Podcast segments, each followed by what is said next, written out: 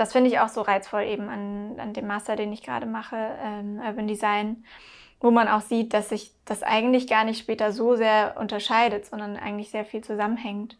Mhm. Und auch im Arbeitsalltag wird man ja später ähm, immer mit anderen zusammenarbeiten aus anderen Disziplinen. Ähm, deswegen finde ich das auch wichtig, da schon einen Einstieg zu finden. Herzlich willkommen zu Let's Talk Landscape, dem grünen Podcast von Hochsee Landschaftsarchitekten.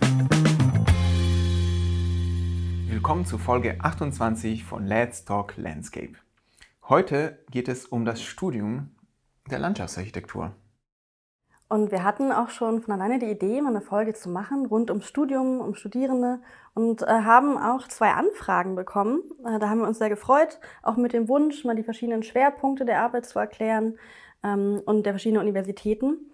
Äh, wir können natürlich hier keinen Überblick geben über ähm, die Angebote von Universitäten. Das ändert sich ja auch. Also ich glaube, wir haben einige ähm, Unis vertreten und Fachstühle hier im Büro, ähm, aber doch manchmal ja dann ähm, schon ein paar Jährchen her. Aber wir geben euch gerne einen Überblick ähm, über die Sachen, die wir persönlich erzählen können. Und die Folge richtet sich nicht nur an Studierende, aber auch an alte Hasen. Ihr könnt ja natürlich gerne ein bisschen reflektieren, wie das damals war, als ihr studiert habt. Und was wir jetzt beschreiben, heute, ist unsere Sichtweise ähm, und wie wir das Studium wahrgenommen haben oder noch immer wahrnehmen. Und wir versuchen Ratschläge zu geben oder ähm, Sachen zu sagen, die wir gerne wussten, als wir studiert haben. Heute sind wir zu dritt in der Folge. Julia Meller, Vanessa Markus und ich, Gaspar Habjanic. Und wir möchten euch noch darauf hinweisen, dass äh, das erstmal die letzte Folge ist, bevor wir in die Sommerpause gehen. Also wir gönnen uns ein bisschen Erholung wir genießen die Zeit im Garten und am See, zumindest soweit das die Projekte zulassen. Und ähm, genau, zwei Folgen lang werden wir aussetzen und freuen uns dann wieder am 5. August zurück zu sein. Viel Spaß bei dieser Folge. Also, wir sind heute hier in der Dreierrunde und ich würde vorschlagen, dass einfach jeder von uns ähm, einmal was von, von sich sagt und wo wir sind ähm, und wo wir gerade stehen. Also, ich bin Gaspar, Gaspar Habjanic, und ähm, bin hier schon einige Jahre in ähm, praktisch arbeite ich Vollzeit bei Hoch C. Also bin schon tief im Berufsleben, also nicht so tief, aber schon Anfang, schon Anfang eigentlich überwunden. Und ich habe ähm, studiert, weil wir heute über Studium sprechen, ich habe in Ljubljana in Slowenien studiert und danach nochmal ein Erasmus-Semester in Freising an der TU Berlin, äh, TU München gemacht und ähm, ja, dann zurück nach Ljubljana und dort meinen Masterabschluss gemacht. Und dann bin ich erst nach Berlin zu arbeiten. Und das war, das war mein Berufsweg bis jetzt. Mhm.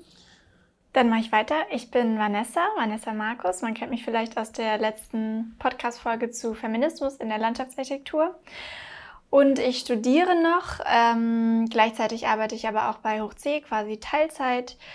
Ähm, ich habe Landschaftsarchitektur studiert an der TU Berlin und bin jetzt gerade in meinem Urban Design Master.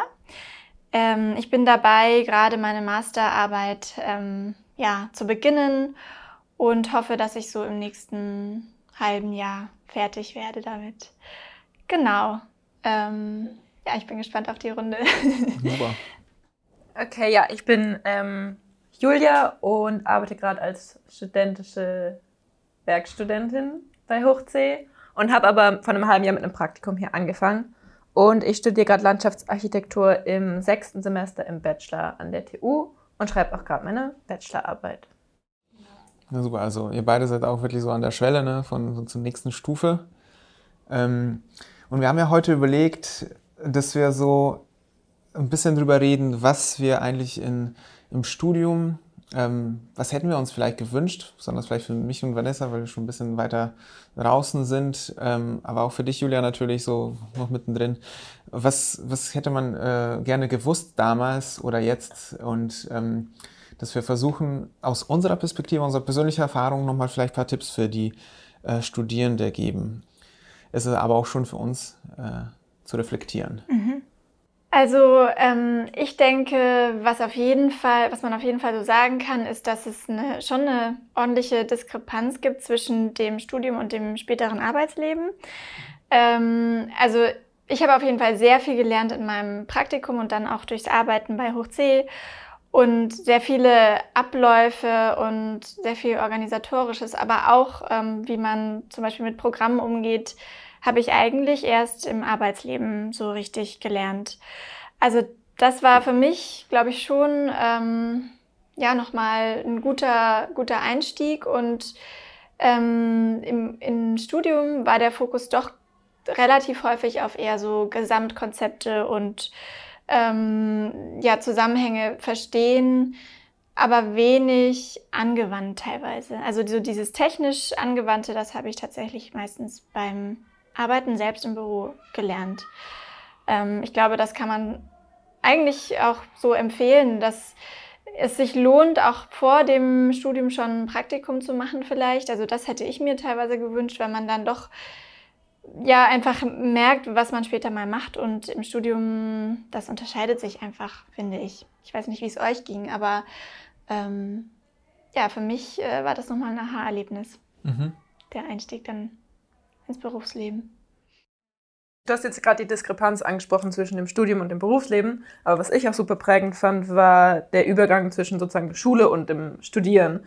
Weil, oder beziehungsweise in meiner Traumvorstellung war das Studium so, wow, man hat richtig viel Spaß, man hat, muss nicht so viel machen, man kann einfach viel entspannen. Aber im Endeffekt ähm, ist das Landschaftsarchitekturstudium überhaupt nicht so. Also ich meine, weil wir halt ähm, so viel entwurflich arbeiten müssen. Und auch in der TU Berlin haben wir diese Studioräume, wo wir dann an unseren Projekten arbeiten können. Und dann hat man so diese geschlossene Gemeinschaft an Studierenden, die an den unterschiedlichen Entwürfen und Konzepten arbeiten.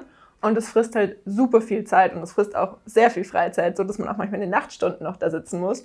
Und dann muss man seinen ganzen anderen Bekannten erklären, warum man immer noch in der Uni ist. Aber meistens macht man das dann doch irgendwie mit so einem bisschen Leidenschaft und so einem Flackern in den Augen, weil man halt trotzdem voll viel Spaß darin hat, was man macht. Und klar, man steckt super viel Zeit da rein, aber es gibt einem auch super viel. Und deswegen, ich glaube, diejenigen, die nach dem, weiß nicht, dritten Semester immer noch dabei sind, die werden es auch durchziehen, weil sie irgendwie die Flamme dafür spüren. Ja, es ist ein absolut intensiver Workload, das habe ich auch so erfahren. Aber es ist auch gleichzeitig, wie du sagst, irgendwie so ein so eine Zeit, die einen verbindet. Also ich ähm, erinnere mich auch so an die Anfangsstudienzeit, wo man wirklich eben im Studio Stunden, äh, Tage, Nächte miteinander verbracht hat. Also das fand ich eigentlich schon irgendwie auch eine prägende und tolle Zeit. Ja, ähm, bei uns war so ein Running Joke. Also wir hatten nur Pärchen, es waren nur alle, äh, man hat nur Landschaftsarchitekten und Landschaftsarchitekten gedatet. Also es war wirklich äh, ja so ein bisschen incestuig. Aber ähm, es war tatsächlich so, es waren wirklich äh, nur Pärchen so innerhalb von Studium, weil man hat ja auch wenig andere Leute getroffen. ja, richtig. tatsächlich. Aber ja, also ich fand, das war eine, trotzdem eine tolle Zeit, ähm, auch wenn es intensiv war. Ja. Definitiv. Ich jetzt, weil du vorher gesagt hast, mein Einstieg eigentlich war auch, ähm, ich, mein Vater ist Landschaftsarchitekt und ich wusste aber komischerweise gar nicht so wirklich, was er macht, bis ich das studiert habe. Es war, hat mir nicht wirklich geholfen in dem Sinne. Ähm, ich habe aber tatsächlich, ich habe das komplett vergessen, ich habe tatsächlich, ähm, bevor ich angefangen habe zu studieren, habe ich so eine Europareise gemacht und habe so ein paar Landschaftsarchitekturbüros abgehackt. Ich habe den einfach geschrieben, habe gesagt, kann ich für einen Tag vorbeikommen? Und äh, dann bin ich für einen Tag bei denen, saß ich einmal so im Büro. Ich habe gesagt, ich will sehen, wie das aussieht. Ähm, ja, war tatsächlich allein unterwegs und war eigentlich ein, ein bisschen ähm, verrückte, aber interessante Reise. Ähm, und es war trotzdem danach natürlich äh, eine große Diskrepanz mhm. zwischen dem, was man im Studium lernt und was man dann im Berufsleben anwendet. Weil du, ich glaube auch, Vanessa, du hast gesagt, man lernt halt so ganzheitlich zu denken, als ob man später auch alleine unterwegs ist und alleine ein ganzes Projekt bearbeitet. Von Anfang bis zu Ende. Und der größte Unterschied ist eigentlich, nee, man hat ein ganzes Team. Man ist halt ein Teil von Team und ähm, man kann sich natürlich in jeder Rolle dann finden, ähm, aber man macht immer so nur einen Bruchteil eigentlich von den Ganzen. Ja, richtig. Ähm, und das ist ja völlig okay. Und was würdet ihr vielleicht sagen, ähm, wir haben ja gesagt, während des Studiums ist es eine intensive Zeit. Und dann muss man aber nochmal trotzdem Zeit finden, auch entweder für Arbeiten parallel oder für ähm, irgendwie andere Sachen, die auch was mit dem Studium zu tun haben, so irgendwie Extracurriculum oder wie das heißt. Mhm. Ähm, andere Aktivitäten, Summer Schools, äh, Studententreffen, ähm, Praktika. Ja, wie seht ihr das? Wie war das für euch? Also ja, ich, ich arbeite jetzt seit äh, sieben Jahren bei Hoch C, quasi in Teilzeit und ähm, also ich kann auf jeden Fall sagen, dass es intensiv ist, ähm, sowohl zu arbeiten als auch ähm, zu studieren, weil viele Professoren und Professorinnen davon ausgehen, dass man quasi nur das macht und nur brennt für Landschaftsarchitekturstudium in dem Moment. Was ich natürlich verstehen kann, ähm, aber es ist natürlich irgendwo auch ein bisschen eine privilegierte Situation, wenn man tatsächlich sich nur allein aufs Studium fokussieren kann. Klar gibt es ähm, sowas wie BAföG, aber davon kann man allein auch nicht leben teilweise. Und ähm, deswegen ja, also ich finde es eigentlich ähm, schade, dass es nicht noch mehr gefördert wird, weil man lernt ja wahnsinnig viel, wie gerade schon gesagt, auch beim Arbeiten und beim ähm, Einstieg ins Berufsleben schon während des Studiums.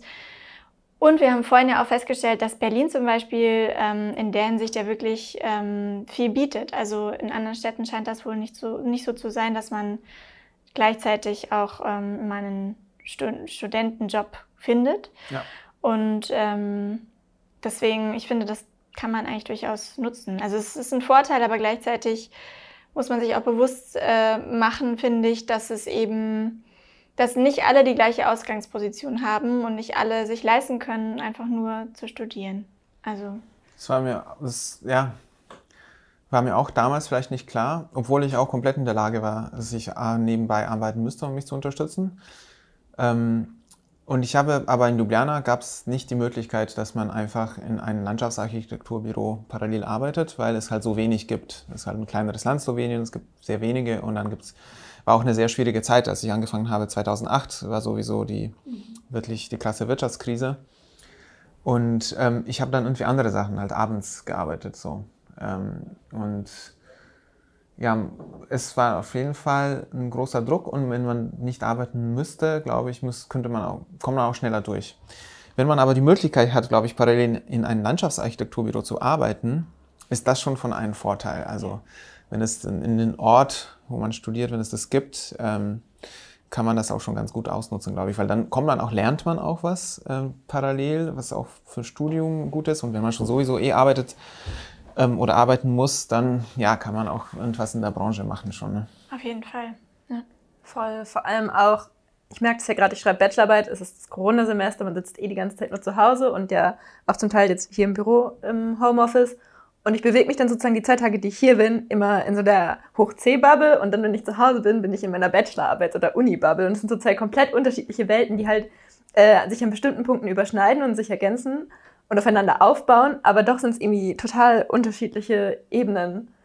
Und das ist auch eigentlich immer ganz gut, dass man nicht nur wie im Uni-Alltag irgendwie so fünf Tage die Woche eine Sache zu tun hat, sondern dass man auch so irgendwie sich auf unterschiedliche kleine Sachen freuen kann, die sich halt voneinander, voneinander unterscheiden. Absolut. Ich merke auch, dass, ähm, also zumindest bei uns im Büro ist es ja wesentlich strukturierter, das Arbeiten und auch das Miteinanderarbeiten, weil klar, auch in der Uni lernt man das, im Team ähm, zu arbeiten, aber es ist hier doch nochmal was anderes.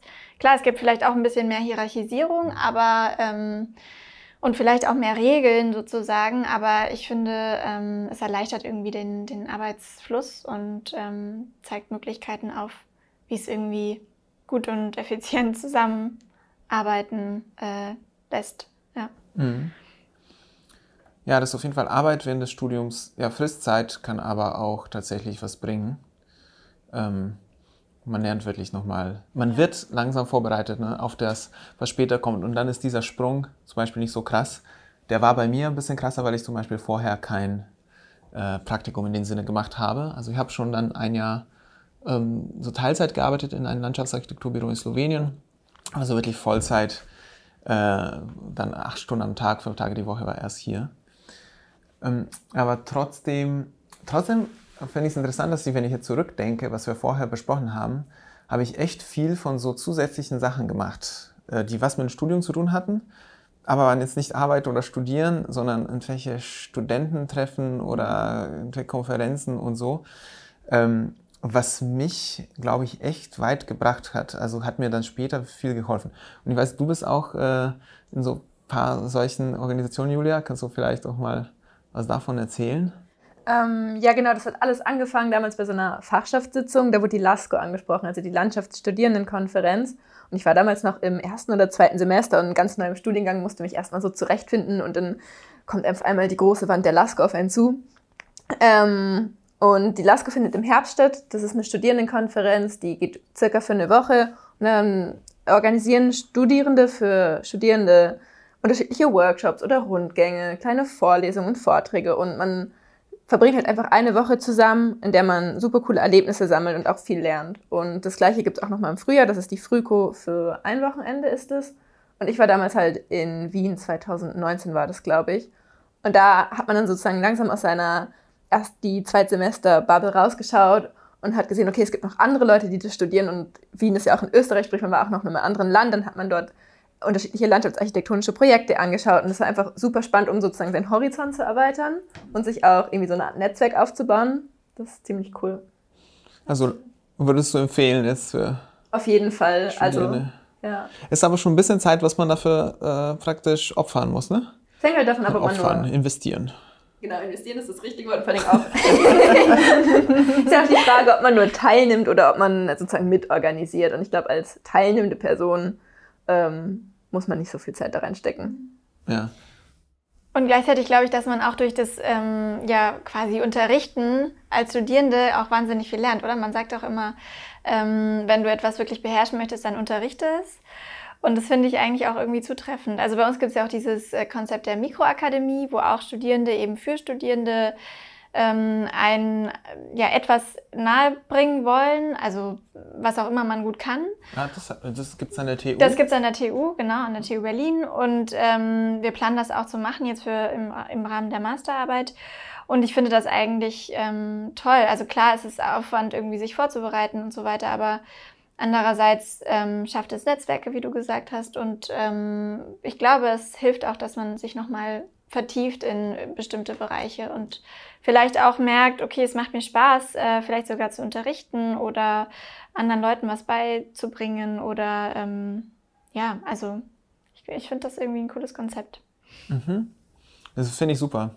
Ähm, ja, es ist wieder so extra Energie und Zeit, die man einstecken muss, aber ja, das ist das besonders die Netzwerke äh, fand ich dann, das ist was bei mir so geblieben ist. Also ich war tatsächlich auch auf einer Lasco schon vor 2011 in Hannover. ähm, aber wo ich dann ganz oft unterwegs war, waren so äh, ELASA-Treffen. Ich weiß nicht, ob das alle kennen, aber das ist European Landscape Architecture Student Association. Und das ist, würde ich sagen, so ein Äquivalent zu LASCO nur auf europäischen Ebene. Und da organisiert äh, jedes Land, also all, jedes Jahr organisieren zwei Länder, also ein kleines Treffen und ein großes Treffen im Sommer. Ähm, und es ist praktisch komplett selbst von Studierenden für Studierende organisiert. Man sammelt irgendwie auch äh, dann Sponsoren und so, damit es auch günstig ist für die alle Teilnehmerinnen. Und ähm, es war einfach meistens nur Spaß. Also man hat gereist, man hat sich ein paar Projekte angeguckt, ein paar Lo Local Büro Büros haben was erzählt. Mhm. Ähm, aber meistens hat man wirklich nur Leute kennengelernt aus anderen Unis in Europa.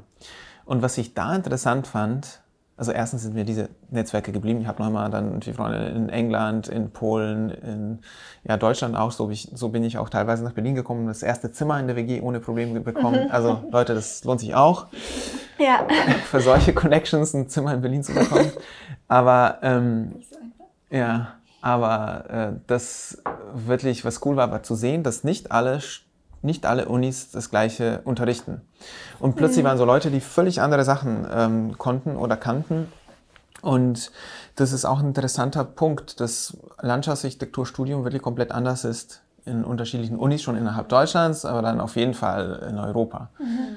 Ähm, und da habe ich gemerkt, okay, wow, das ist doch irgendwie ähm, spannend an, wie an, zu sehen, wie andere zu arbeiten, wie andere arbeiten. Und da waren wir, haben wir immer Unis besucht und da hingen dann immer so Projekte an der Wand, wie man so kennt, in irgendwelchen ähm, Fluren und man hat sich alles angeguckt und so Grafiken abfotografiert und geklaut und so. Aber Natürlich. Ja. Das, das hat den Horizont ein bisschen erweitert, ja, dass man weiß, man ist so nicht in seinen eigenen Bubble, es gibt noch viele andere Sachen. Und ja, Elasa würde ich jedem äh, auch empfehlen. Das ist auf jeden Fall kostet auch natürlich dann wieder Zeit. Es ist auch irgendwie so, ja, keine Ahnung, irgendwann im Frühling und man, manche Unis hatten gerade Prüfungszeit, manche hatten Vorlesungszeit, muss man einfach auch sie wirklich frei nehmen dafür. Mhm. Ähm, aber es ist wieder so eine von den Aktivitäten, die extra sind und ähm, die, glaube ich, viel bringen, wenn man das, wenn man die Möglichkeit hat. Was ich auch noch richtig cool fand, ist, man vernetzt sich ja sozusagen nicht nur mit den Studis untereinander, sondern man lernt ja auch die Hochschul- oder Uni-Standorte kennen. Ja. Und dadurch kann man sich auch ein besseres Bild schaffen, an welcher Uni man vielleicht einen Master machen möchte, wenn man gerade noch ein Bachelor ist, oder welche Master überhaupt einem zur Verfügung stehen, weil man kann ja nicht nur Landschaftsarchitektur im Master machen. Da gibt es ja auch noch andere Sachen. Allein an der TU Berlin gibt es ja auch schon auch noch Urban Design als Master. Mhm. Mhm. Auf jeden Fall. Habt ihr, ihr zwei habt kein Erasmus oder bis jetzt kein Erasmus auch gemacht? Nein. Ähm, wa- wa- warum zum Beispiel? Kann ich fragen? Weil ich weiß, es gab Leute, die auch bewusst gesagt haben, ist mir jetzt irgendwie nicht interessant oder ich will mein, nicht mein Studium jetzt dafür unterbrechen oder so. Ich fand es absolut spannend, aber irgendwie hatte ich immer so viele andere Dinge, also eben Arbeit oder ich, ich arbeite auch noch etwas anderes nebenher. Ähm, deswegen ähm, war mir das irgendwie so genug. Also ich war schon hier so eingebettet in eine Art Struktur und das hat mich, glaube ich, irgendwie daran gehindert, obwohl ich es total spannend finde. Also ich wäre zum Beispiel sehr gerne nach Rom gegangen. Ach, Ähm, ja, ich glaube, da kann man zumindest im Rahmen des Urban Design äh, Masters Austausch machen. Genau. Also ähm, ich finde das total toll. Ich, stell- ich stelle es mir auch sehr schön vor und ähm, dass man viel zurückbekommt. Ähm, aber ich hab's, ich bin einfach nicht dazu gekommen Mhm. bisher. Ja. Muss man sich so ein bisschen einplanen, weil man ist wirklich Genau. ein Semester bis zwei weg. Überlegst du? Ich habe tatsächlich überlegt und ich habe auch schon angefangen, die ganzen Erasmus-Dokumente auszufüllen. Ach was, das ist schon Ja. ziemlich weit. Ja, ja, das war, also ich wollte ähm, in Barcelona Erasmus machen, aber dann kam äh, so die Projektintensivphase und dann waren das Dokumente ausfüllen doch irgendwie nicht, wofür ich mehr Zeit hatte und dann habe ich das nach hinten verschoben und dachte mir, ja, ich kann ja im Ausland ein Praktikum machen, weil ein Praktikum muss man ja, haben wir ja eh als äh, Pflichtmodul sozusagen. Aber naja, daraus ist ja jetzt erstmal auch noch nichts geworden. Jetzt habe ich hier in Berlin Praktikum gemacht. Ja, dann kommt natürlich die Pandemie dazwischen, ne? Genau. Das ist auch Das ist sowieso. erschwert, ja. Ja, das haben wir gerade auch Ja. nochmal einen Studenten aus Brasilien und Italien. Ne? Das war, der hatte auch eine Weile gebraucht, um nach Berlin zu kommen Mhm. überhaupt wegen Ja. Reisen. Ja, das wissen vielleicht nicht so viele. Ähm, vielleicht würde ich es auch nochmal so als Tipp ähm, an alle ähm, Studierende geben, die das überlegen. Also Erasmus ist wirklich, ähm, ich habe es gemacht. Ich habe ein Semester in Freising gemacht. Ähm, war super.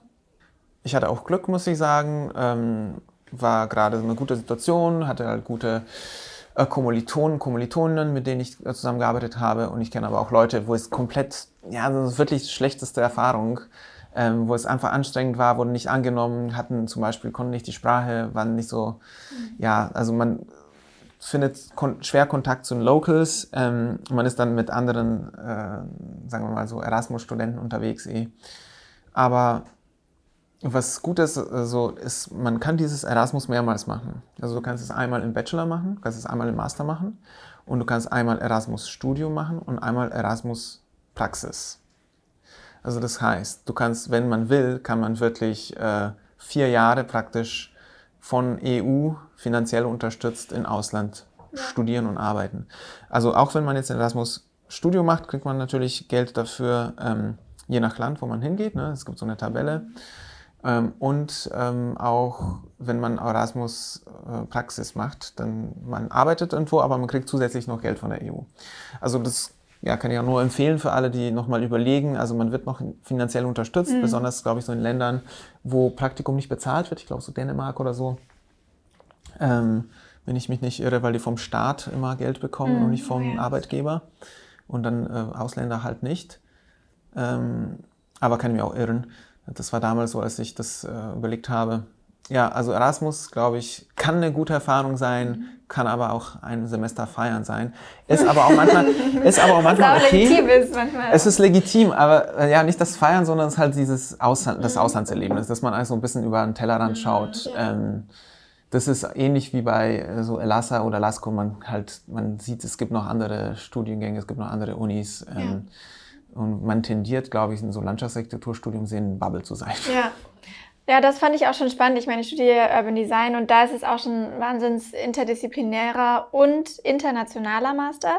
Also das war auch schon super spannend, da Leute zu- kennenzulernen aus, ähm, was weiß ich, Armenien oder China oder ähm, überall aus der Welt. Und äh, das ist toll, weil manchmal haben sie ja ganz andere Herangehensweisen. Also ich glaube schon, dass es sich natürlich sowohl von Stadt zu Stadt als auch von Land zu Land unterscheidet. Und ähm, ich finde das spannend. Ich finde, da kann man viel von lernen. ähm, ja, das hat mich auch gereizt an dem Urban Design Master. Würdest du das für zum Beispiel jetzt, ja, wenn man jetzt überlegt, alle Unis sind unterschiedlich und Studiengänge, ähm, wenn wir jetzt irgendwelche Zuhörer, Zuhörerinnen aus Ausland haben, zum Beispiel Österreich, Schweiz, würdest du empfehlen, hier nochmal Erasmus zu machen an der TU, Urban Design oder Landschaftsarchitektur?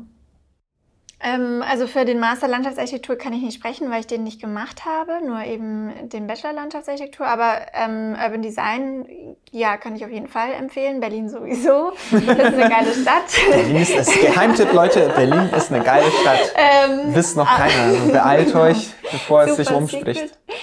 Ähm, doch kann ich auf jeden Fall empfehlen. Ähm, aber auch, also ja, wie du sagst, auch ähm, aus Berlin rauszukommen mal. Ich glaube, das ist eigentlich ähm, ziemlich gut. Mhm. Mhm. Ja. Ich habe nochmal eine persönliche Frage. Also Erasmus Praxis ist für, wenn man Praktika im Ausland macht. Ja. Sprich, man muss aber eingeschrieben sein an der Uni. Ja. Nee. Äh, ja, muss immatrikuliert sein noch immer, ja. Okay. Interessant. Kannst du nochmal überlegen. Ja. Muss ich überlegen.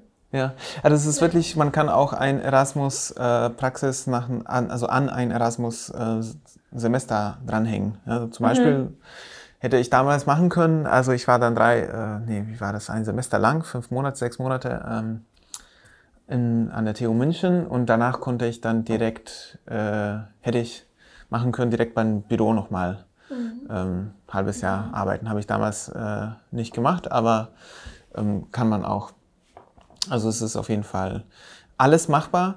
Es ist auch so, ja, man hat immer diese Partneruniversitäten, mhm. ja, und dann sagt man, ah, okay, ich habe hier die drei Orte, ah, gefällt mir jetzt gerade nicht, keine Ahnung, ich will nicht nach Barcelona, will nicht nach Rom äh, mhm. und irgendwie Dublin ist schon belegt, weiß was ich. Ich bin, ich habe auch so gemacht, wir hatten keine Partnerschaft mit, äh, mit München und dann bin ich einfach über einen anderen Studiengang, weil die noch einen freien Platz hatten. Also könnt, kann man, man darf kreativ bleiben äh, und äh, wenn man unbedingt irgendwo hin will, zum Beispiel nach Berlin, Zinker, Zinker, äh, kann man irgendwie, glaube ich, schon Wege finden. Was natürlich doch wahrscheinlich ähm, eine Herausforderung ist, die Sprache, oder? Also ich ja. habe es mir mal so ein bisschen schwierig vorgestellt, auf zum Beispiel Italienisch zu studieren. Ich weiß nicht, ähm, du ja. hast ja wahrscheinlich vorher schon Deutsch gelernt und deswegen war das kein Problem. Aber ja, ich hatte Glück, ich hatte kein Problem mit. Ich weiß auch, wir hatten ja, als ich in Slowenien studiert habe, also das ist, ich würde, ich würde die Universität Ljubljana total empfehlen für Landschaftsarchitekturstudium. Also es war, glaube ich, eine sehr gute Schule. Ähm, das Problem ist natürlich die Sprache für viele Ausländer. Ähm, wir hatten schon auch Studierende aus Deutschland. Es gab auch schon Leute, die wirklich in einem Semester Slowenisch gelernt haben. Mhm. Zum Beispiel eine Deutsche, die war, das war unglaublich. Und es wird auch besonders im Master ähm, auch oft in Englisch vorgetragen, aber auf jeden Fall in so Studioarbeit wird dann natürlich äh, gibt Feedback in Englisch und alles. Mhm. Also das geht. Ähm, aber man muss ähm, sich darauf einstellen, dass manche, vielleicht manche Vorlesungen tatsächlich nur auf Slowenisch stattfinden und ähm, ja. das ist dann tatsächlich eine Barriere. Ähm, genau. Aber Urban Design ist zum Glück auf Englisch komplett. Also in Berlin. Zumindest der Großteil, ja, ja in Berlin. Okay. Mhm. Ja, das macht es leichter, ja. Ja, für viele zugänglicher, ja. Mhm. ja. Ja, das war eine interessante Frage. Es war einfach ein Grund, dass wir äh, diese Podcast ähm, in, den, in der Form jetzt über Studium gemacht haben, ähm, was es für unterschiedliche Universitäten gibt und welche Schwerpunkte die haben. Das können wir drei hier jetzt nur begrenzt beantworten, weil jeder von uns, ich habe ja, ich habe zwei Universitäten kennengelernt. Ihr, ihr TU Berlin, du hast ja. zwei Studiengänge, Vanessa. Ja. Aber ähm, ja, kann ich so gar nichts. Was würdet ihr sagen, dass die TU vielleicht so für einen Schwerpunkt TU Berlin hat im Studium Landschaftsarchitektur? Also ich habe die TU selbst ähm, so kennengelernt, dass es ähm, ziemlich viele Schwerpunkte gibt und die Fachgebiete in sich sehr ähm, verschieden sind und ähm, auch nicht unbedingt ja, ähm, aufeinander abgestimmt irgendwie. Also es ist jetzt nicht ein Einheitsbrei sozusagen, sondern es gibt sehr viele ähm, Spezialisierungsmöglichkeiten, zum Beispiel ähm, auf den Entwurf oder auf eher ähm, einen größeren Maßstab oder auf, ähm, was weiß ich, Pflanzen, äh, Gestaltung mit Pflanzen. Ähm, also ich habe es eigentlich als sehr vielseitig erlebt. Ich weiß nicht, wie das an anderen Unis ist, aber ähm, das fand ich eigentlich einen Vorteil. Ähm, dass man da überall so ein bisschen reinschnuppert. Mhm. Genau. Ich glaube auch der Studiengang Landschaftsarchitektur an der TU Berlin hat noch die rela relativ starke Verknüpfung zu den, zur Ökologie und Umweltplanung, weil das halt mal ein Studiengang war. Sprich, man hat zwar Vorlesungen zusammen und ich hatte auch noch mal ein zweites Studio damals äh, in Kombination mit Ökologie oder mit den Ökologen. Ähm, sprich, da sind auch sozusagen äh, Verschränkungen. Dankeschön, Verschränkungen, genau. Ähm, aber was mir negativ aufgefallen ist, ist zum Beispiel, dass aktuell die, dass die Lehre der zum Beispiel Photoshop oder der ganzen, ganzen Programme irgendwie ein bisschen hinten überfällt und dass man sich viel selber beibringen muss. Aber was halt die TU hat, das habe ich gerade vorhin schon erwähnt, dass man diese Studioräume hat. Und ich glaube, das ist an anderen Universitäten nicht unbedingt so. Also ich habe zum Beispiel von der Beuth gehört, dass die das, glaube ich, nicht haben und dass man sich dann irgendwie selbst organisieren muss in seiner Gruppe und irgendwie irgendwo treffen muss. Und dadurch, dass die TU einem ja die Räumlichkeiten zur Verfügung steht, wo man dann so ein so ein geschlossenes Miteinander hat, man sich auch man einfach besser in den Austausch kommt und man dann viel voneinander lernt. Das stimmt auf jeden Fall. Ich glaube, das ist fast an anderen Unis ähnlich. Also ich, ich weiß nur zum Beispiel von einem Austausch äh, mit Cottbus, mit der Cottbuser Uni. Und da hatten die ganz toll ausgestattete ähm, Studioräume. Aber ich glaube, das liegt auch ein bisschen an, ähm, wie viel Geld eine Uni zur Verfügung hat und so weiter. Und ähm, aber das fand ich auch äh, toll, dass wir immer so Studios hatten. Jetzt in der Pandemie natürlich äh, eingeschränkt. Ähm, ja. ja. In der Pandemie lief jetzt alles online für euch. Ja, auf jeden Fall. Auch die Exkursionen, die man ja sonst einmal im Semester hat, die eigentlich auch ganz cool sind, sind deswegen ausgefallen. Ja, ich stelle es mir schwierig vor für die, die gerade anfangen Ja. ähm, und äh, ja quasi in der Pandemie ihren, ihren Studieneinstieg finden müssen und dann alles, was sonst so ja, zwischenmenschliches ablaufen würde, irgendwie über online laufen muss. Ähm, ja, aber hoffentlich haben wir es bald geschafft. Wird umso besser, wenn irgendwie Genau. äh, das wieder alles li- live läuft. Ja. wenn ich mich nicht irre, ist noch das nächste Semester noch online und ich hoffe dann danach, mindestens hier an der TU Berlin. Ähm, ich hoffe, dass danach dann wieder normal läuft. Aber was ich noch ganz interessant fand, was mir mal äh, eine Freundin erzählt hat, ist, dadurch, dass ich ja hier Praktikum gemacht habe und jetzt hier so ein bisschen arbeite, war sie immer so, ja, du studierst Landschaftsarchitektur und danach, du arbeitest jetzt schon und so genau in dem Beruf, in dem du später arbeiten möchtest. Und ich glaube, das ist nicht bei vielen Studiengängen so, dass so klar ist, was man, also klar, wir können voll viele Sachen machen, aber es gibt sozusagen das klare Berufsbild des oder der Landschaftsarchitektin. Das stimmt, ja. Und man kann halt auch schon während des Studiums sozusagen man als ähm, vollwertiger Landschaftsarchitekt oder Landschaftsarchitektin arbeiten. Und ich glaube, das ist was super Besonderes und was eigentlich ziemlich cool ist. Auf jeden Fall. Man lernt schon so technische, angewandte Methoden. ne? Also, Ja. weil sonst äh, viele, viel Geisteswissenschaftliches, ähm, das sehe ich jetzt auch bei Freundinnen zum Beispiel, die ähm, haben natürlich ein wahnsinnig gutes Gesamtwissen und auch Theoriewissen. Und ich glaube aber, dass da nochmal die Diskrepanz zum Berufsalltag später vielleicht dann doch größer ist. Also, das, das kann ich mir auch vorstellen, ja. Das ist ein interessanter Punkt. Das ist wirklich, äh, die Studium, Studienbeschreibung ist gleich Berufsbeschreibung. Auf jeden Fall. Und das ist nicht bei allen Studiengängen so. Ähm, und aber das, was du vorher gesagt hast, es gibt das klassische Bild von einer Landschaftsarchitektin oder einem Landschaftsarchitekten. Und das hatte ich auch immer, also im Kopf während des Studiums. Und da wurde uns immer gesagt, ja, ihr werdet in einem Büro, in einem Landschaftsarchitekturbüro arbeiten, ähm, ihr werdet irgendwie Freiräume entwerfen äh, und ähm, das war's. Und dann später habe ich gemerkt, eigentlich, äh, es gibt sehr viele Möglichkeiten als Landschaftsarchitektin oder Architekt zu arbeiten. Also das ist viel breiter aufgestellt, als man sich denkt. Also das Büro ist praktisch nur eine von den, würde ich sagen. Äh, Und mir fällt natürlich ein, man kann ja natürlich bei unterschiedlichen Behörden arbeiten. Ähm, man kann in völlig unterschied anderen kreativen Bereichen arbeiten. Zum Beispiel in meinen, ähm, von meinen Kommilitoninnen und Kommilitonen bin ich der Einzige, der klassischerweise im Büro arbeitet. Was machen die anderen? Also das ist wirklich unterschiedlich. Manche, okay, manche arbeiten in Architekturbüros, viele sind an, so bei Behörden, ähm, als auch Landschaftsarchitektinnen und Architekten angestellt. Ähm, dann gibt's Leute, die völlig andere Richtungen gegangen sind, in Fotografie, in Illustration. Ähm, eine ist, ähm, wie heißt es nochmal, Szenografin. Ja, Szenografin für, bei einer, einer Werbeagentur, kümmert sich immer für das ganze Setting und so. Das ist, hat auch viel mit, was wir machen. Ne? Wir schaffen ja Räume und Welten, nur dass die, sie jetzt irgendwie Temporäder macht und ähm, wir das permanent bauen. Also es sind wirklich komplett unterschiedliche Sachen, meistens doch mit irgendwelchen, ah, viele sind auch, das ist sehr interessant, viele sind auch in so Business-Startup-Welt gegangen, weil wir ja als Landschaftsarchitekten und Architekten lernen, so zu denken. Mhm. Ähm, lernen strukturiert Projekte zu gestalten und auch auszuführen und lernen diese Phasen. Und das ist wertvoll, das kannst du dann irgendwie äh, nach deinem Interesse in andere Bereiche übertragen. Ähm, deswegen, ich war erstaunt, ich dachte, alle werden irgendwie Landschaftsarchitektur, Architektur, Büros arbeiten. Am Ende, aus meinem Jahrgang, bin ich, glaube ich, ich der Einzige und Leute machen halt völlig unterschiedliche Sachen und die sind alle spannend und die sind für alle, glaube ich, äh, so wirklich gut fachlich ausgestattet. Ja. ja.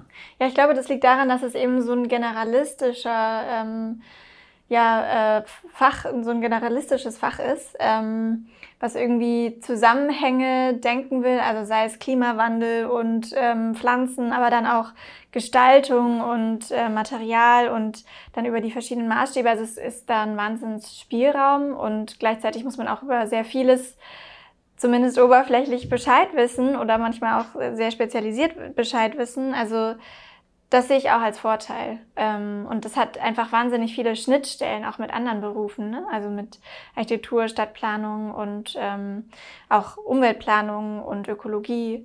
Ähm, ja, das finde ich auch so reizvoll eben an, an dem Master, den ich gerade mache, Urban Design, wo man auch sieht, dass sich das eigentlich gar nicht später so sehr unterscheidet, sondern eigentlich sehr viel zusammenhängt. Mhm. Und auch im Arbeitsalltag wird man ja später immer mit anderen zusammenarbeiten aus anderen Disziplinen. Ähm, deswegen finde ich das auch wichtig, da schon einen Einstieg zu finden. Das stimmt. Wenn man die Möglichkeit hat, ich hatte da zum Glück wegen des Studiums die Möglichkeit, ich habe ein paar Studios hm, an der äh, Architekturfakultät in Ljubljana gemacht. Das heißt, ich habe wirklich mit Architekten was gemacht. Ich konnte auch die Credits mir äh, anrechnen lassen. Musste ein bisschen selbstinitiativ das machen. Ich glaube, jetzt ist es gängiger, dass die zusammen Studios machen mit den Architekten in Ljubljana. Ich weiß nicht, wie es an der TU ist. Hat man irgendwie Kontakt oder äh, hat man die Möglichkeit? Also der Master Urban Design ist ja zum Beispiel so aufgebaut, dass wir wirklich ähm, explizit an verschiedenen ähm, Fachgebieten, aber auch an den verschiedenen Instituten mhm. studieren können. Also wir können aus dem Bereich Architektur, Stadtplanung, Landschaftsarchitektur und aber auch Soziologie ähm, Studios und Kurse belegen. Das heißt, wir sind dann auch wirklich bei denen, ähm, bei, bei den Architekturstudierenden mit im, im Studio und ähm, sind mit denen in einer Gruppe. Also mhm. genau. Macht ein Master auch wahrscheinlich mehr Sinn als ein Bachelor. Ne? Ja, ein Bachelor ist es halt gar nicht so. Wir haben, glaube ich, ein oder zwei Vorlesungen zusammen mit den Architekten. Aber das war es halt. Also nichts, wo man wirklich in Kontakt mit denen kommt und sich austauschen muss. Ja das passiert dann später. Ne? Also ich finde ja auch wahrscheinlich ein Master oder man kann ja auch einen völlig anderen Master machen. Man kann ja Architektur studieren gehen oder so. Ja. Ähm, oder man macht dann, man sucht da so Verknüpfung. Und dann spätestens natürlich im Berufsleben, ne? dann arbeitet man immer mit anderen Disziplinen zusammen. Ich fand auch ähm, nochmal das interessant, dass man, wann ist man, man wird, einen wird gesagt im Studium, mindestens bei mir war das so, und ich glaube, eine von euch hat auch gesagt, also man denkt, man wird ein guter Landschaftsarchitekt oder gute Landschaftsarchitektin nur, wenn man äh, ja wirklich krass Entwurf drauf hat und äh, das, als ob das Einzige wäre, was wir da später machen. Ja. Wie seht ihr das? Ich hatte meinen Realitätsbruch ja eigentlich erst vor einem halben Jahr, als ich das Praktikum gemacht habe weil da musste ich auf einmal technische Pläne machen und ich musste, weiß nicht, irgendwelche Firmen kontaktieren und nach irgendwelchen Steinen fragen. Und das haben wir in der Uni komplett, also wir haben es nicht ausgelassen, wir, wir hatten Module darüber, aber das war nie so präsent. Man, das, wo die meiste Zeit reingeflogen ist, äh, reingeflossen ist, sind halt diese großen Projekte, wo man an einem Entwurf arbeitet und am Ende die Plakate vorstellt. Was für die, für die kreativ veranlagten Menschen vielleicht super cool ist, weil die dann ihre Zeit da reinstecken können, aber für alle anderen fehlt vielleicht auch irgendwie der Fokus auf anderen Sachen und vielleicht denken die dann, dass das Landschaftsarchitekturstudium doch nicht ganz das Richtige ist. Mhm. Und ich finde, wie du sagst, man ist auch ein bisschen da hineingeworfen. Also so, ähm, hier ist die Deadline und bis dahin habt ihr das und das abzugeben. Aber der Weg bis zu einem tollen Entwurf oder bis zu einem tollen Layout oder bis zu einer tollen Grafik, der wird nicht so richtig definiert. Also es wird nicht so sehr viel Gerüst gegeben. Und ich glaube aber schon, dass man eben entwerfen auch lernen kann, natürlich. Also äh, niemand ist von heute auf morgen einfach ähm, eine tolle Landschaftsarchitektin oder toller Landschaftsarchitekt. Ich denke, da könnte man eigentlich schon so ein bisschen mehr Handwerkszeug lernen. Ähm, ja, also das habe ich auch so erlebt an der TU tatsächlich, ja. Und das kann man auch nach dem Studium lernen, würde ich ja. sagen. Also es ist jetzt nicht so, dass das Lernen, das ist auch eine Erkenntnis für mich gewesen, Lernen hört nicht auf. Mhm.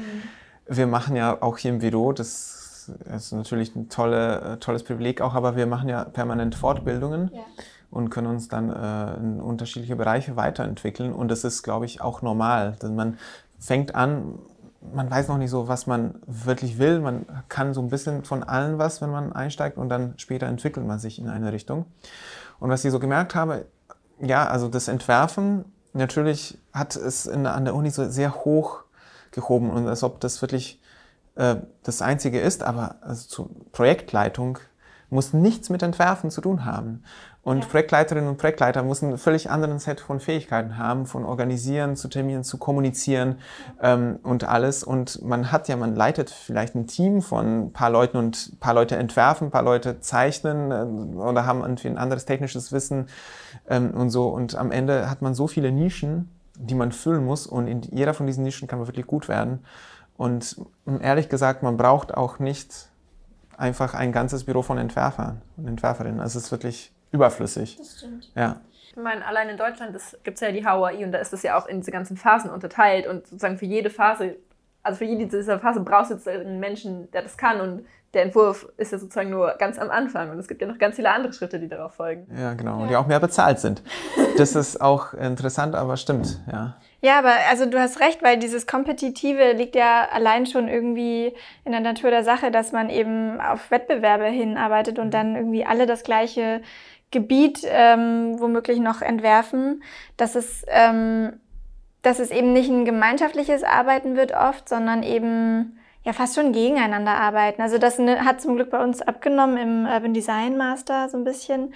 Aber das habe ich auch äh, so empfunden während des Bachelor, ähm, während des Bachelors. Also ja, das weiß ich. Es gibt in bestimmten ähm, Universitäten, glaube ich, es gibt so einen Druck, weil die Professoren, Professoren, die haben irgendwie eigene Büros und dann pflücken sie so die besten Studierende raus mhm. für deren Büros. Ähm, zum Beispiel mindestens war das so an der Fakultät, Architekturfakultät in Ljubljana und es ist krass kompetitiv, weil es war schwer an einen Job zu kommen oder ein Praktikum und man musste sich wirklich in im Studium zeigen, damit man ähm, wirklich von Professoren dann gemerkt wurde, haben die dann dich angesprochen, sagen, gesagt, so hättest du Bock hier ähm, im Büro ein bisschen zu arbeiten. Ähm, also das ist schon, das hat einen Wahnsinnsdruck gemacht. Das finde ich schade, weil eigentlich lebt die Kreativität nicht von Druck, finde ich. Also Druck bedeutet für mich immer auch ein bisschen in Angst arbeiten und für mich ist Kreativität das komplette Gegenteil. Eher sowas Spielerisches und ähm, eben zusammen Ideen finden und meinetwegen auch kopieren und es dann irgendwie, also Entwürfe ja. neue interpretieren oder was auch immer. Also ja, das finde ich eigentlich schade. Ähm, ich finde, dass man durch das Kompetitive eigentlich viel verliert. Mhm. Vor allem auch, ich merke das jetzt bei, beim Arbeiten an der Bachelorarbeit, dadurch, dass ich ja nicht in einer Woche die Präsentation abgeben muss, nächste Woche schon die Präsentation, dass mein Kopf irgendwie so wie im Himmel so ein bisschen rumläuft und mal da so einen Bogen macht und da so einen Bogen und dann fällt mir da eine Idee ein und dann da eine Idee und dann fügt sich der Entwurf so ganz langsam zusammen, obwohl ich immer noch in der Analysephase bin, aber irgendwie diese, diese ganzen Entwurfsgedanken, die kommen eigentlich so, ja? während ich koche oder so, keine Ahnung. Die kommen ja. halt dabei und halt nicht, wenn man den Druck hat, irgendwas abgeben zu müssen. Richtig, ja. Typisch. Ja, es sind manchmal so die Ideen unter der Dusche oder irgendwie sowas Intuitives, ne, was, ja. was auch ein bisschen Zeit braucht. Also ich finde, ja, manchmal widerspricht dieser Druck eigentlich dem, wie man kreativ arbeiten sollte. Also. Mhm.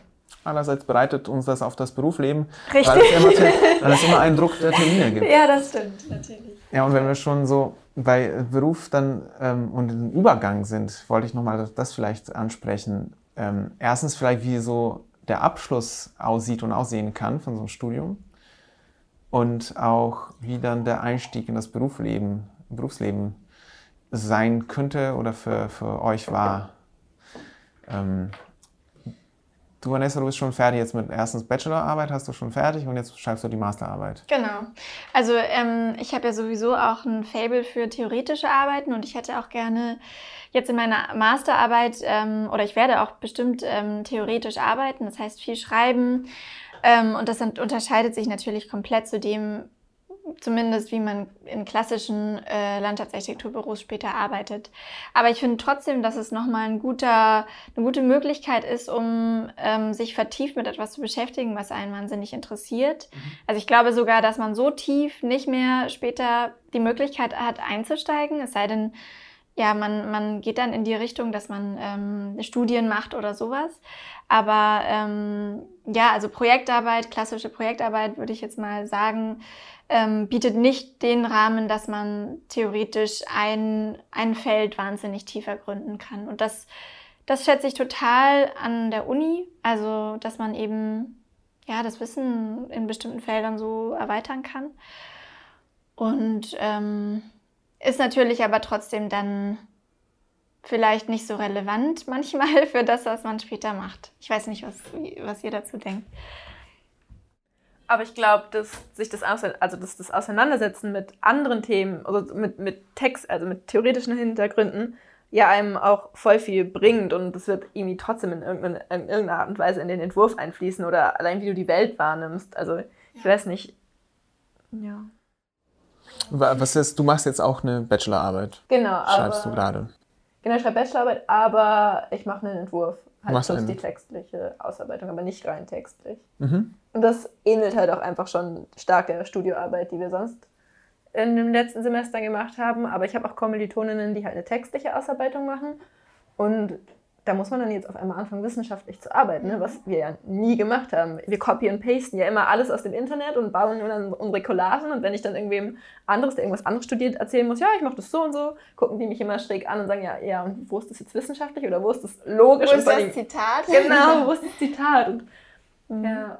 Das ist, ähm, ja, ich, ich, ich sehe das so. Es gibt tatsächlich so diese zwei Wege. Entweder es geht auch das gleiche für die Masterarbeit, entweder wirklich einen Entwurf zu machen, ähnlich an das, was man bis jetzt so gemacht hat im Studium, dann ist es, glaube ich, schnell vorbei. das ist der Vorteil oder schneller vorbei. Und ähm, dann kann man weiter. Oder man sagt, okay, ich will noch wirklich hier was rausholen, will mir diese Zeit nehmen und um was Neues zu lernen. Ähm, und äh, dann kann man wirklich anfangen zu recherchieren. Und ähm, ich weiß zum Beispiel, ich habe eine komplett theoretische Arbeit, Masterarbeit geschrieben ähm, und das war wirklich sau anstrengend. Mhm. Also ich hatte Kritik in der Landschaftsarchitektur oder Maßstäbe für irgendwie Bewertung von landschaftsarchitektonischen Werken und es war ja also komplett neues Feld und mhm. man, ja, war nur praktisch nur Text. Ähm, und ich hatte das Gefühl, ja, am Ende ich habe was gelernt, ja, nach zwei Jahren von dieser Recherche und Schreiben. Aber andererseits hätte ich ja auch einfach einen Entwurf machen können und wäre da in, in, vier Monaten fertig. Äh, muss man gegenwiegen. Mhm. Muss man einfach wissen, was man macht. Und wenn schon, dann, wie du gesagt hast, vielleicht so ein Thema, was vielleicht auch relevant ist. Also ja. hier hat die, eine Kollegin von uns jetzt, Luisa Balz, die kennt ihr ähm, schon aus dem Podcast, natürlich. Sie hat ja auch so ein relevantes Thema, glaube ich, gehabt, was immer wieder aufploppt ähm, und auch für die Zukunft irgendwie interessant ist. Also das kann man auch überlegen. Ja, auf jeden Fall. Obwohl man natürlich sagen muss, dass man jetzt auch nicht, ähm, also manchmal, ich zumindest neige dazu, immer viel zu viel reinzustecken in oder an Erwartungen reinzustecken in so eine Arbeit. Und man kann auf jeden Fall nicht die Welt retten mit so einer Arbeit, was ja. man manchmal irgendwie so ähm, hofft. Aber genau, also klar, man setzt sich damit auseinander und lernt viel, glaube ich auch. Ja. ja, eine Masterarbeit ist halt doch nicht eine Doktorarbeit. Es wird Richtig, jetzt nirgendwo ja. durchgelesen und nirgendwo zitiert. Also es ist halt sehr selten wird es nochmal rausgeholt und gelesen. Ne, wenn man so ein Thema wählt, was dann relevant ist und so, dann ploppt es auf, aber selten in meiner Erfahrung. Genau, ist nicht so wichtig, wie man äh, das Gefühl kriegt, wenn man studiert. Und trotzdem finde ich es aber auch toll, wenn man lernt, wissenschaftlich zu arbeiten und ähm, ja, richtig zu zitieren und ähm, ja, Studien zu analysieren und so weiter. Mhm. Finde ich auch Qualität. Ja. ja, und dann ist man fertig. Und dann fängt man an zu arbeiten. Äh, also das jetzt, du hast jetzt erstmal ein Praktikum gemacht, ne? Mhm. Wie hat sich das angefühlt? Das war so, so ein bisschen so ein kleiner Einstieg oder Probe für. Ja, das, also ich habe mein Praktikum ja auch aufgeteilt. Ich habe ja einen Monat im September gemacht und drei Monate dieses Jahr. Und das war erstmal so, um Fazit zu ziehen, richtig gut, weil man euch dann sozusagen schon ein bisschen kennengelernt hat und dann kam ich wieder und dann habe ich wieder, ah, die Strukturen, ja, die kennt ich schon und ah, genau so baut ihr euch auf. Das war ziemlich cool. Also irgendwie hat man gemerkt, dass sich der Berufseinstieg oder das Berufsleben stark vom universitären Alltag unterscheidet, aber halt irgendwie auch überhaupt nicht. Also ich finde, es hatte so beides. Also das Härteste war erstmal jeden Tag acht Stunden zu arbeiten, vor allem im Sommer. Ähm, aber dann hat man halt auch irgendwo gemerkt, dass das, was man in der Uni gelernt hat, wirklich praktikabel anwendbar ist. Vielleicht läuft es ein bisschen schneller, aber ich habe ja, eine meiner ersten Aufgaben war ja, an einem Wettbewerb zu arbeiten. Und ich sollte irgendwie innerhalb von zwei Wochen, glaube ich, das alles fertig machen. Und in der Uni haben wir ja vier Monate für Zeit. Wir revidieren immer alles, wir gucken uns das alles nochmal an. Und dann war das hier so zack, zack, zack, zack, zack. Das war vielleicht der Unterschied, den ich gemerkt habe. Aber was einem auch super viel gebracht hat oder was ich aus dem Praktikum mitgenommen habe, ist, dass man wirklich stark im Team arbeitet und dass ich wirklich zu jedem kommen konnte und fragen konnte, ich verstehe das nicht, wie geht denn das? Ich kann das Programm noch nicht. Und dass man sich so gegenseitig helfen kann und dass man auch viel von diesen unterschiedlichen sozusagen Wissensstadien oder Arbeitserfahrungen lernen kann. Und in der Uni sind wir ja eigentlich alle so ahnungslos. ja.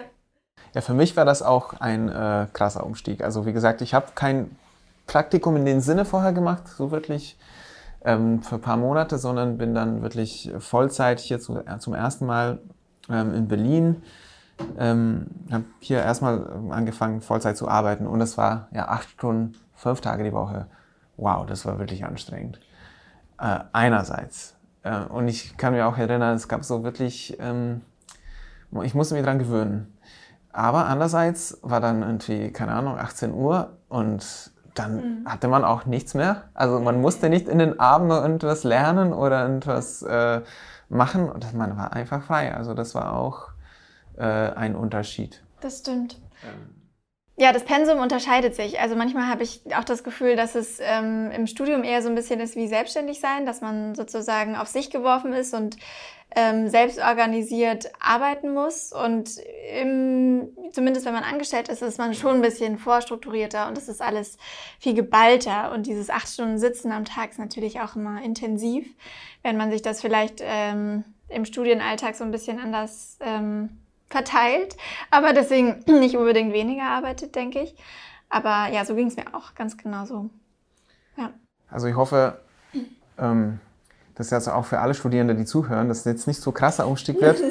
Vielleicht klingt das erstmal viel, aber ähm, ich würde sagen, in meiner Erfahrung ist es auch noch, es wird noch schöner. Also es ist irgendwie, man macht dann realistische Sachen, werden auch gebaut und das ist ein wahnsinnig schönes Gefühl.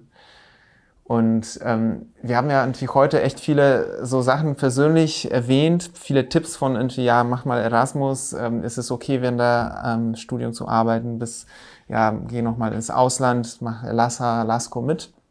Wenn ihr irgendwie von hier Zuhörerinnen und Zuhörer noch weitere Tipps äh, da sind, gerne könnt ihr uns schreiben, da können wir noch mal das veröffentlichen. Wir sind ja wirklich neugierig, was ihr so denkt. Auch die älteren Generationen, die erfahrenen Generationen, wie auch schon, äh, wie auch noch die Studierende. Und ähm, ja, wenn ihr noch Fragen habt zu Studium und irgendwelche Tipps braucht, die wir heute nicht erwähnt haben, könnt ihr uns gerne schreiben. Und dann erstmal danke hier Julia und Vanessa, ähm, dass ihr euch, dass ihr das äh, heute geteilt habt. Danke fürs Gespräch. Sehr gerne.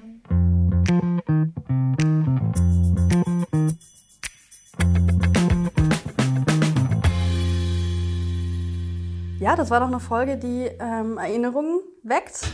Ich, äh, Erinnerungen. schöne Erinnerungen vor allem, ja. Ich freue mich auch, dass ich tatsächlich wirklich das Studiumleben äh, genießen durfte, ohne Einschränkungen. Also ich beneide nicht die Studenten, die gerade da sind. Ich wünsche ihnen, dass das nächste Semester wieder ein bisschen mehr in Seminarräumen ist und äh, mit guten Semesterabschlusspartys vor allem. Mhm. ähm, genau, wie gesagt, wir äh, gehen jetzt für zwei Folgen in die Sommerpause, aber wir haben schon ganz tolle Sachen in petto, ähm, schon gut vorbereitet. Also wir haben äh, zum Beispiel Frau Henrich, das hatten wir beim letzten Mal angekündigt, die kommt dann nach der Sommerpause, die Geschäftsführerin der Paradiesfabrik. Dann haben wir Andreas Kottlan, Geschäftsführer von Hager Landschaftsarchitektur. Und ähm, ja, mit Kuckuck, also dem äh, Spielgeräteplaner, der uns bei der Corina Straße äh, unterstützt hat und dort die Spielgeräte gemacht hat, da haben wir auch schon ein Gespräch geplant, denn die Corina Straße wird eröffnet. Ja, da freuen wir schon total drauf. Und noch wie immer, ihr dürft uns gerne Fragen stellen, schreiben auf media.hochc, auf unser Instagram hochc.landschaftsarchitekten. Wenn ihr nochmal Reflexionen habt von eurem Studium, äh, nochmal Fragen oder ähm, eure Impressionen, könnt ihr uns gerne die auch teilen. Und dann hören wir uns wieder am 5. August. Tschüss.